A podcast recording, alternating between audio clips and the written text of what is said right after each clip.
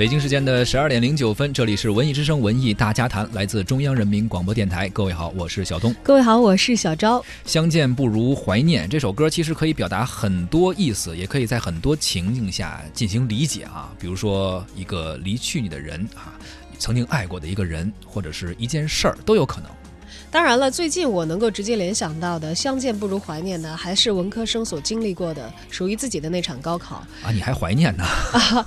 偶尔怀念一下，因为怀念一下你知道为什么要怀念？嗯虽然好像很苦啊，嗯，因为我觉得那大概是我的这个。呃，战斗力巅峰时期，在高考期间，我觉得是我是最博学的一段时间。应该是大部分人应该都是这样的哈，包括英语的最最巅峰时期。如果后来不是特别英语专业的，或者说是文学专业的，可能语文高考的时候也是巅峰对，特别是数学是我可能人生巅峰，后来就一直是下坡路。对，作为文科生来说，可能真的是这样。呃，最近一周呢，其实我们打开新闻呀、都会看到各种各样关于高考的消息，呃，也是全民关注的一件事了。今天应该是高考的第一天啊，北京有超过六万的考生走进了考场，参加这一人生重要的测验。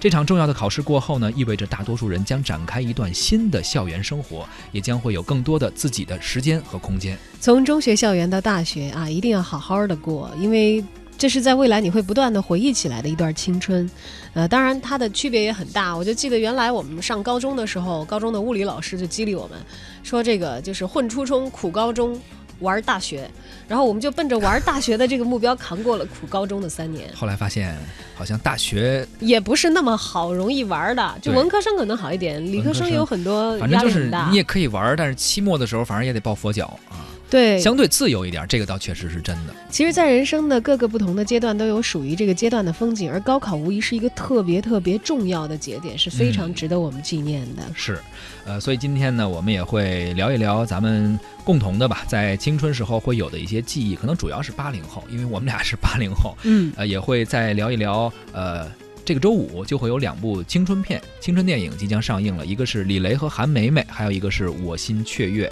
我们趁着最近这个高考这个时机，跟大家聊一聊，怀怀旧，回忆一下我们当年在校园里的那些时光。对，反正高考考生这会儿啊，可能也走走进考场，他们应该听不见，应该对，顾不顾上听咱们的考试，啊，咱们跟大伙儿一起来怀念一下，而且等他们考完了，其实正好也有时间可以去看看这两部青春电影，如果愿意的话如果这会儿有功夫听的话，估计下午应该胸有成竹了。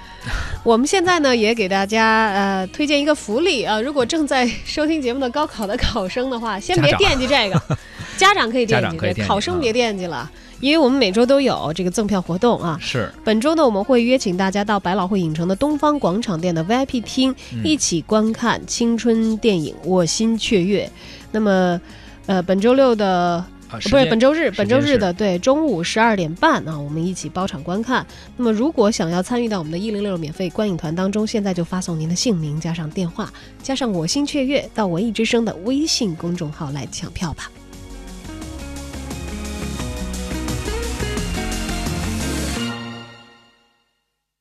我心雀跃就是我们请您要看的这场包场电影啊，在百老汇影城的北京东方广场店的 VIP 厅。哎，如果您是考生的家长的话，哎，考试结束之后，如果能在周日请孩子去这个 VIP 厅看一个电影的话，也是一种犒劳吧。对我心雀跃嘛，那会儿都是最雀跃的了。嗯我记得高考完了以后，我们所有的同学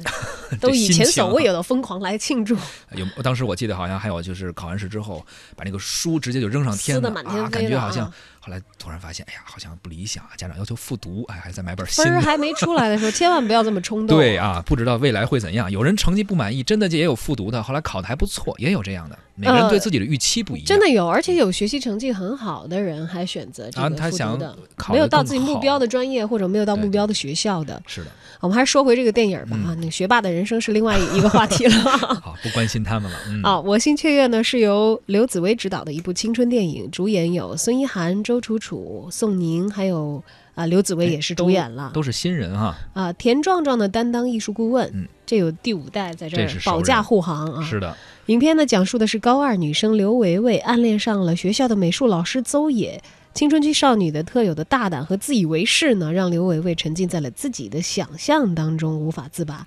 据说呢，这是导演刘紫薇的一部半自传的电影。看来文艺女青年也有在 高中的时候不靠谱的一些这个思维啊。而且一般情况下都是文艺女青年啊，或者绝对不是学霸。学霸的人生啊，就是我借用一句名人的一句话，就是学霸的人生基本上都是相似的，是吧？学渣的人生各各有各的不同 啊，但也不好这么哎说。比就是比较精彩丰富一点吧。你想就我们艺术生也不一定就等于啊学渣，不一定，那绝对不一定，绝对就我们不能自黑到这种程度。我就是举一个极端的例子，所以说导演刘刘刘紫薇啊，她一定会带给她呃作为一个文艺青年的自己的一个精彩的人生。半自传电影嘛，就是在故事中肯定会有一些自己的一些经历融入到这个电影的创作中去。他在接受采访的时候也表示说，呃，我们就是一部立足于九零年代现实的青春电影，相信会引起很多八零后、九零后朋友们的共鸣。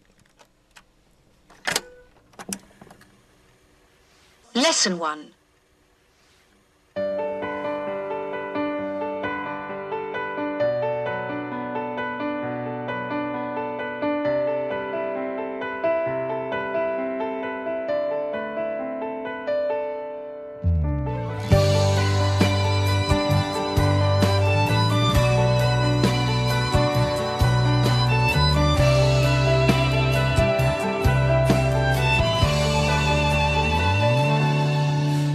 从那本英语书开始的。那书中的男孩李雷，身边的女孩名叫韩梅梅，还有吉姆、莉莉和露西，凯特琳、涛和昂口王，一只会说话的鹦鹉叫 Polly，它到处飞。好多年没有再一次翻开它，但那一段说的谁和谁，偶尔还能细细回味。书中他们的喜与悲，书外身后的是与非，还有隐隐约约和我一起长大的小暧昧。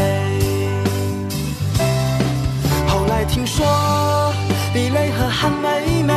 谁也未能牵着谁的手。露西回国，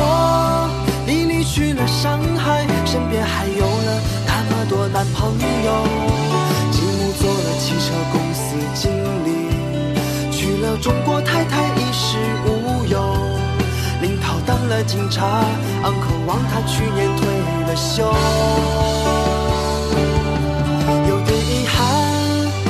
和韩梅梅，谁也未能牵着谁的手。一样的是，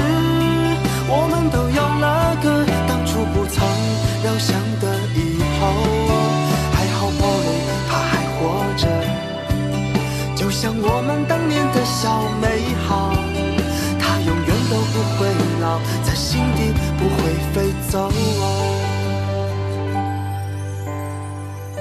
这首歌您不一定熟悉，但里边的歌词中那些人名儿，相信啊，所有反正好好听过英语课的人应该都知道哈。对，翻过英语书，对这些熟悉的形象都会有深刻的印象啊。是，李雷和韩梅梅也是有过歌，有过话剧啊，嗯这次还有电影儿。哎，这就是我们要说到的第二部青春电影啊，李雷和韩梅梅。呃，这次呢也是导演杨永春的处女作，由张子枫啊曾经演过《唐山大地震》和《唐人街探案》的这样一个演员，还有张艺杰等年轻的演员出演的一个青春喜剧，将人教版中学英语教材书上的李雷和韩梅梅搬上了银幕，讲述了青少年时期的李雷和韩梅梅的呃清新的成长历史。对这个清新需要着重的强调一下啊，因为制片人陈永宁是特别说到过，说干干净净的学习，偷偷摸摸的在心里暗恋某一一个男生和女生，其实这可能才是我们最普遍的青春体验。是，可能每个人的内心中吧，在上学的时候都会有这么一个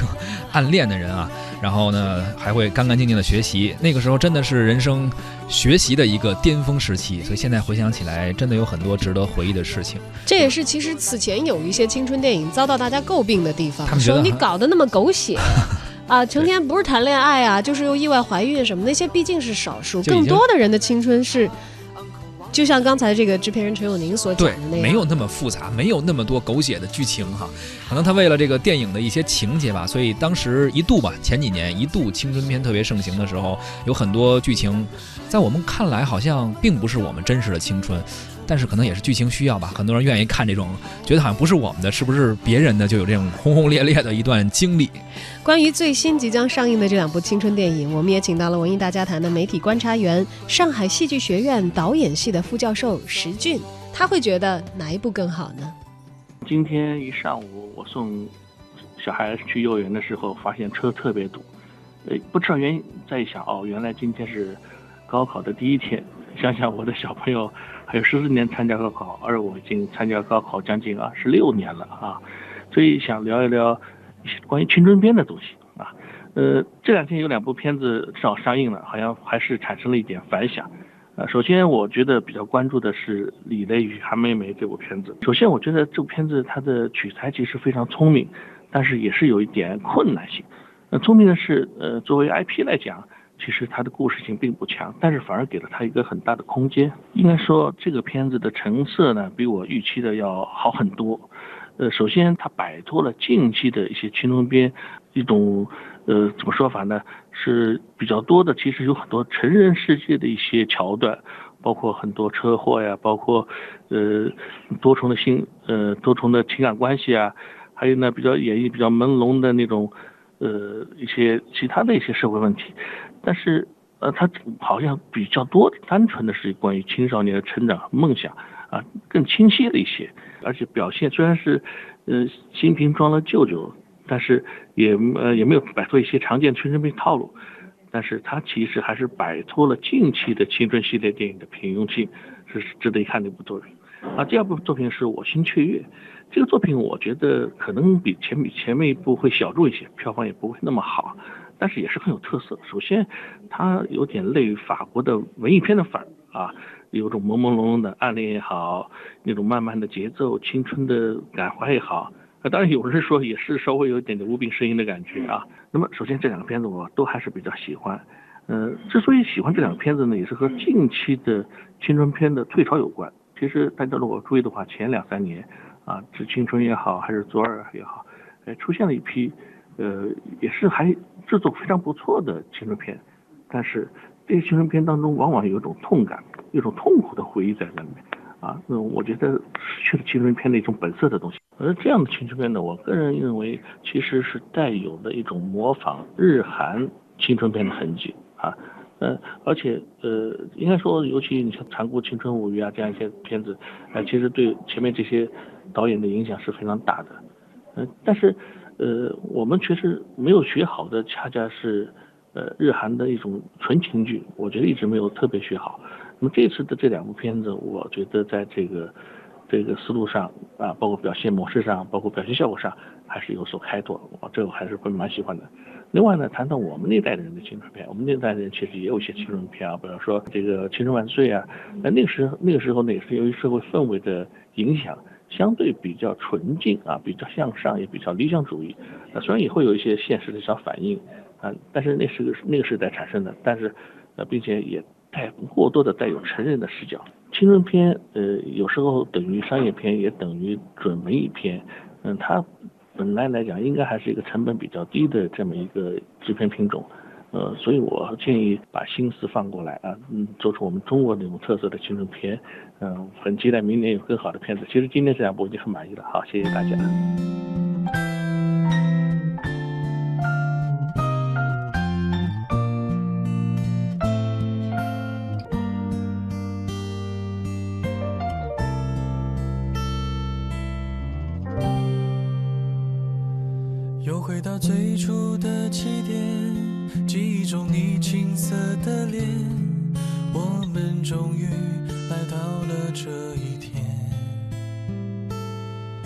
下的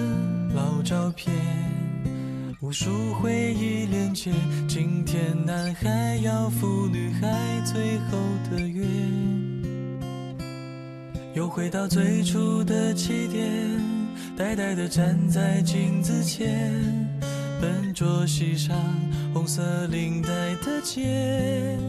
将头发梳成大人模样。穿上一身帅气西装，等会儿见你一定比